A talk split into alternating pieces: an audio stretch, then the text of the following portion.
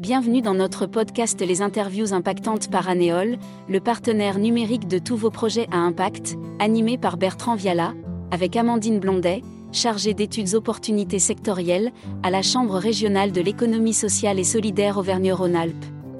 Découvrez, à travers ce podcast, comment l'accès aux technologies numériques influence la santé des populations vulnérables et comment la CRES et les associations agissent pour contrer les effets de ce phénomène. Bonjour Amandine, je rappelle que tu es chargée d'études d'opportunités sectorielles à la CRES Auvergne-Rhône-Alpes. Alors euh, pour tout le monde, je rappelle, la CRES est la Chambre régionale de l'économie sociale et solidaire. Est-ce que tu peux nous rappeler un peu en quoi consiste ton rôle et évidemment plus généralement la mission de la CRES oui, merci. Bonjour Bertrand. Euh, alors, la CRES, donc comme tu l'as dit, c'est la Chambre régionale de l'économie sociale et solidaire. Donc, on est une association, loi 1901. Et en fait, notre, notre rôle, c'est d'accompagner, de fédérer, de représenter toutes les structures de l'ESS sur la région. On est vraiment une entité régionale. Et moi, à la CRES, donc je suis chargée d'études, je travaille sur différentes thématiques. Je travaille sur les achats responsables, sur la TE, donc la transition écologique et énergétique. Et je travaille également sur les PTCE, donc une dynamique nationale et c'est moi qui suis la référente nationale. Et du coup, dans la TE, je travaille plus précisément sur des euh, thématiques très précises comme le numérique durable ou la mobilité durable. Autant de sujets qui sont effectivement de grande actualité qu'ils deviennent chaque jour. Alors, on a un point euh, d'intérêt particulier aujourd'hui qui est celui de la santé. On l'a évoqué dans plusieurs euh, comment se pose la question de la santé et du numérique en fait actuellement, d'après le point de vue que tu as, qui est assez transverse avec la CRES et quels sont les défis qui sont lancés? Parce qu'on en a tous en tête, mais il y a quand même des, points récurrents. Oui, alors c'est vrai que nous, euh, le côté santé, c'est du coup le côté social du numérique durable. Donc euh, à la CRES, on a d'abord commencé par traiter le côté environnemental du numérique, et ensuite on a traité le côté social, et très vite on a, côté, on a traité pardon, le, côté social au niveau euh, administratif, et on s'est rendu compte que ça allait plus loin, qu'il y avait des vraies questions de santé aussi derrière. Et ça se traduit par euh, en fait des, des problèmes d'accessibilité pour les publics fragiles à, à, des démarches très très simples comme euh, prise de rendez-vous de médecin ou alors avoir accès à ses résultats en ligne. Quand on va faire une analyse au laboratoire, ensuite on reçoit par mail, sauf que si on n'a pas accès à ces mails, et eh ben, on ne peut pas avoir accès à ces analyses-là. Donc en fait, toute la, dématérialisation euh, qu'aujourd'hui euh, on, a en fait dans tous les domaines, hein, mais particulièrement dans la santé, à travers euh, bah, les prises de rendez-vous, aller sur Amélie, des questions qui, qui sont aujourd'hui présentes pour tout le monde. Et du coup, en fait, c'est un problème en fait général qui est celui de la dématérialisation qu'on retrouve pour l'accès aux droits sociaux, par exemple, aux prestations sociales, l'accès également, on l'a vu récemment, dans les débats en France sur la question de la fiscalité aussi. Qu'est-ce qu'il y a de particulier dans la question de la santé qui en fait peut-être un problème encore plus, comment dire, euh, contraint que les autres thématiques que j'ai abordées en fait? Bah parce qu'en fait, c'est un sujet qui est vraiment central, qui est au central de la vie quotidienne de, toutes ces personnes et de tout le monde, hein, même euh, pas que les publics fragiles. Et c'est vrai qu'on pourrait se dire, euh, bah, la santé, voilà, ça prend juste, ça va juste toucher bah, la prise de rendez-vous chez le médecin, mais non. Euh, ça peut toucher toutes les autres sphères et j'ai notamment un exemple en fait euh, à travers euh, une des structures qui est adhérente chez nous, qui est la structure Passerelle et qui a mis en place des accompagnements pour les publics mhm. fragiles, qui les accompagne à se former et à se sensibiliser autour du numérique durable et avoir accès au numérique. Et en fait, ils ont un bus, et un bus qui est présent dans, certains QPV de la ville de Villeurbanne. Et ils sont confrontés à, à, des jeunes, à des personnes moins jeunes, mais en tout cas à des publics fragiles qui n'arrivent pas à avoir accès euh, à Internet et qui ont notamment des problématiques liées à la santé. Et euh, j'ai notamment bah, l'exemple d'un jeune homme qui euh, devait travailler en intérim pour une mhm. entreprise, donc voilà, avoir une mission en intérim. Et en préalable pour cette mission-là, il fallait passer un entretien avec la médecine du travail. Donc la médecine du travail lui avait envoyé ben, la demande d'entretien, tout ça, mais en ligne avec euh, du coup totalement dématérialisé. Il n'avait rien reçu chez lui en papier, donc il l'a pas reçu parce qu'il n'avait pas d'ordinateur, il n'avait pas d'accès à Internet, et du coup il n'a pas eu son intérim. Donc en fait, euh, ça touche aussi d'autres sphères, et la santé c'est un point de départ, mais en fait qui touche vraiment toute la vie, euh, toute la vie de ces gens-là.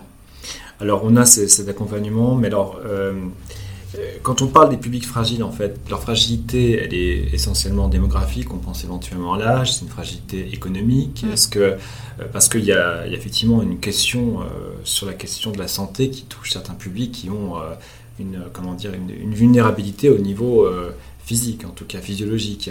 Est-ce qu'il y a un peu une vision un peu clair un peu de qui sont ces publics, en tout cas en Auvergne-Rhône-Alpes Est-ce qu'il y a une répartition géographique particulière ou est-ce que c'est encore un petit peu en phase d'analyse, ce genre de questions alors on a une idée euh, quand même aujourd'hui les publics fragiles, euh, bah, comme tu l'as dit, c'est euh, du coup les publics qui vont être plutôt seniors, mhm. les publics aussi qui vont être des publics qui habitent dans le milieu rural. Mhm. Donc là il y a un problème vraiment plus territorial et aussi donc milieu rural mais aussi les QPV donc les quartiers prioritaires de la ville et là aussi on a aussi du coup des problématiques financières mhm. qui sont compliquées. Alors moi, je pourrais pas euh, vous donner de chiffres aujourd'hui parce que je les ai pas, mais mhm. voilà, on a certains de nos adhérents qui travaillent dessus, des associations qui travaillent et euh, qui travaillent à avoir cette donnée-là parce que c'est une donnée qui est importante et qu'on a besoin d'avoir aussi pour avancer sur la région. Donc euh, ça, c'est des données qu'on pourrait, on pourra présenter d'ici quelques temps, mais qui aujourd'hui ne sont pas encore prêtes. Oui, je pense qu'elles sont nécessaires également pour les pouvoirs publics de façon un peu à mesurer l'ampleur du phénomène. Tu évoquais la question de la ruralité, par exemple, qui évidemment, au-delà de la de la fragilité des publics. et également, on en parle beaucoup, les déserts médicaux, euh, sur lesquels effectivement il y a une difficulté d'accès aux soins qui est matérielle. Du coup, mm. euh, quelle que soit, je dirais, la fragilité euh, physiologique ou économique des individus, c'est l'accès géographique en fait aux soins. Ça m'amène du coup un peu à, essayer d'avoir une vision peut-être un peu positive également du, numérique et de la santé. Dans le cas des déserts médicaux, il y a certaines solutions numériques qui ont été proposées pour pouvoir euh, créer de la télémédecine, de la télésanté, pour justement pallier un minimum à mm. des défauts d'accès aux soins euh, pour des personnes en, ruralité. Euh, comment en fait, du point de vue de la CRES, se présente cette peut-être des, des, objectifs en tout cas ou des perspectives positives qui permettraient de faire que le numérique ne soit pas uniquement qu'un frein en fait à la question de la santé, parce qu'il y a également quelques bénéfices. Comment ça peut euh, se comprendre? Oui, nous, la CRES, le but, c'est vraiment aussi de, repérer en fait les dynamiques euh, positives, qui mhm. proposent des solutions sur la région. Et euh, on travaille du coup avec certaines structures qui mettent en place ça, qui ont vraiment à cœur de travailler avec l'humain, vraiment en, premier plan. Et en fait, qui vont euh, créer des collectifs, qui vont permettre en fait à des collectifs de seniors, par exemple, hein, mais ça peut être d'autres collectifs, de se former, travailler ensemble, de, de parrainer aussi parfois d'autres personnes qui pourraient avoir euh, besoin euh, de se former ou avoir besoin d'équipement. J'ai notamment en fait une idée en tête, enfin un exemple dans l'Isère, une structure qui s'appelle Accordage. Donc c'est un collectif de, mhm. de seniors qui travaillent ensemble et qui s'aident, qui s'aident à faire les euh, différentes démarches, qui se prêtent euh, voilà, des, euh, des, équipements informatiques.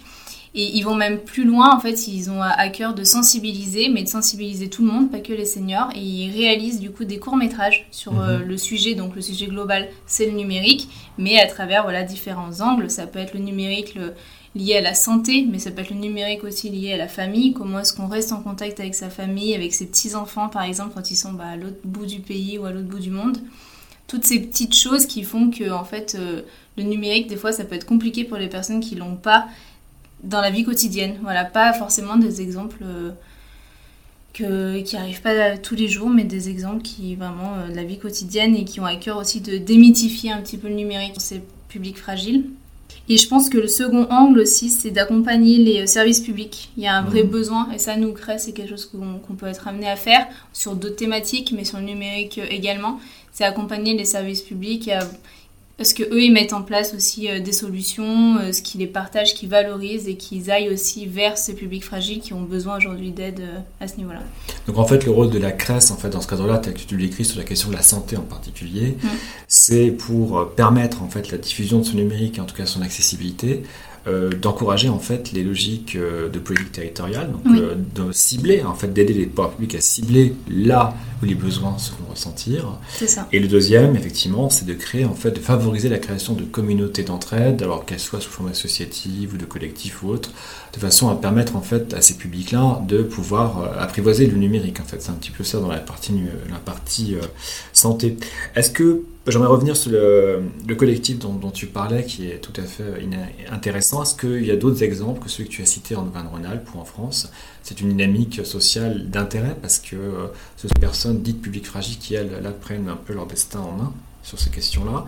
Euh, est-ce que c'est un exemple euh, récurrent? Est-ce qu'il y a d'autres Ou est-ce que c'est vraiment innovant en termes de, de logique territoriale à ta connaissance euh, Alors sur le territoire de l'Isère, c'est quelque chose qui est assez innovant, c'est pas quelque chose qui existe mhm. euh, autre que cette structure-là.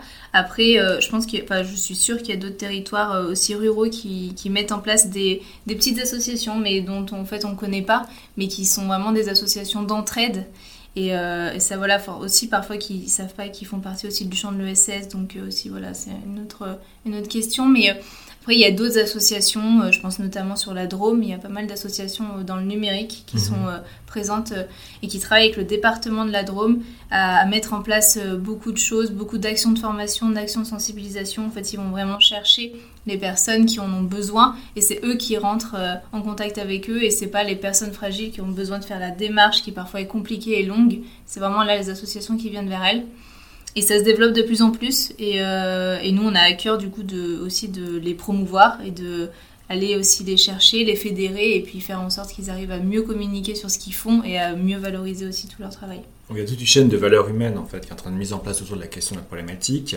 Euh, puisqu'on parle également un peu de santé, au-delà de la mm. technologie, au-delà de la question administrative, est-ce que par exemple euh, ces choses sont envisagées ou est-ce qu'il y a des projets qui incluraient éventuellement des, médecins ou des structures euh, médicales ou médico-sociales dans un peu le type de projet que tu mentionnais, notamment ces collectifs de seniors qui, ce que j'ai bien compris, travaillent principalement sur la question de l'accessibilité numérique.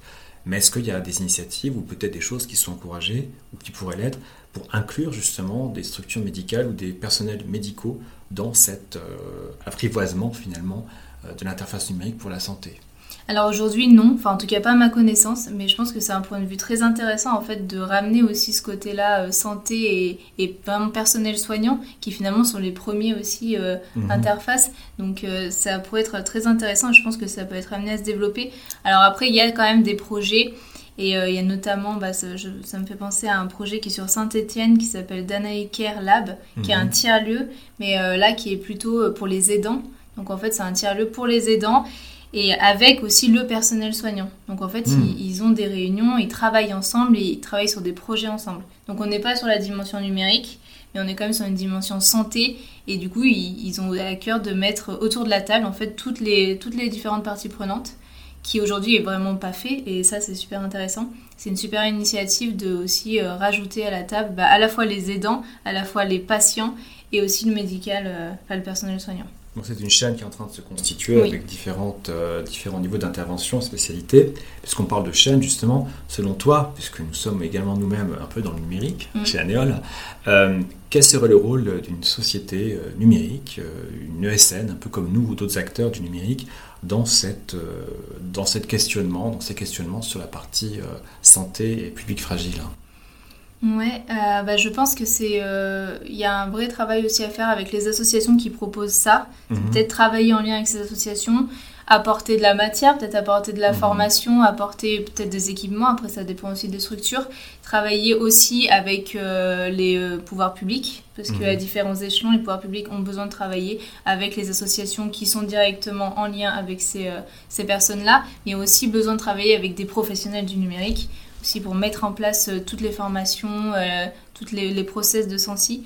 Et je pense qu'il y a une place vraiment pour tout le monde à un échelon différent et que moi, que les structures comme la vôtre peuvent apporter beaucoup et vous, vous êtes déjà en plus dans ce process-là de mhm. commencer à apporter et de travailler avec euh, les structures, qui, les associations, mais aussi les personnes qui en ont besoin. Et, euh, et je pense qu'il faut continuer comme ça. Bon, c'est un appel en fait à l'ensemble des acteurs impliqués pour pouvoir un peu trouver des solutions, sachant qu'il y a déjà des, des, chaînes de valeur qui ont été en fait mises en place et sur lesquelles il faut construire en fait la suite. Mm. Alors sur ces paroles pleines d'espoir et d'optimisme, est-ce que tu aurais euh, un mot d'inspiration ou quelque chose qui permettrait à nos auditeurs et nos auditrices simplement de, de continuer sur euh, cette voie, cet éclairage que tu as donné aujourd'hui? Ouais. Bah, moi, c'est quelque chose, euh, le côté santé, le côté accompagner les, les publics fragiles, c'est quelque chose qui me tient à cœur parce que je me dis, et je pense que tout le monde peut se le dire, que ça peut être moi demain, en fait, qui a besoin d'aide, ça peut être un membre de notre famille, ça peut être vraiment quelqu'un de très proche et qu'on a toujours l'impression que ça arrive aux autres et pas à nous. Mm. Mais en fait, demain, ça peut arriver vraiment à n'importe qui. Donc, il faut mettre en place ces process, il faut mettre en place ces formations, ces sensibilisations, parce que demain, ça peut être, ça peut être toi. oui, ça peut être nous tous, effectivement, et tous ceux qui nous écoutent. En tout cas, je crois que cette prise de conscience est nécessaire. Merci beaucoup, Amandine. Et puis, donc, à très bientôt pour. Euh, pour aider toutes les personnes qui ont besoin. Exactement, merci, merci. beaucoup. C'était les interviews impactantes par Anéol, votre expert en tactique digitale. Merci de nous avoir suivis. Retrouvez-nous sur www.aneol.com. À bientôt.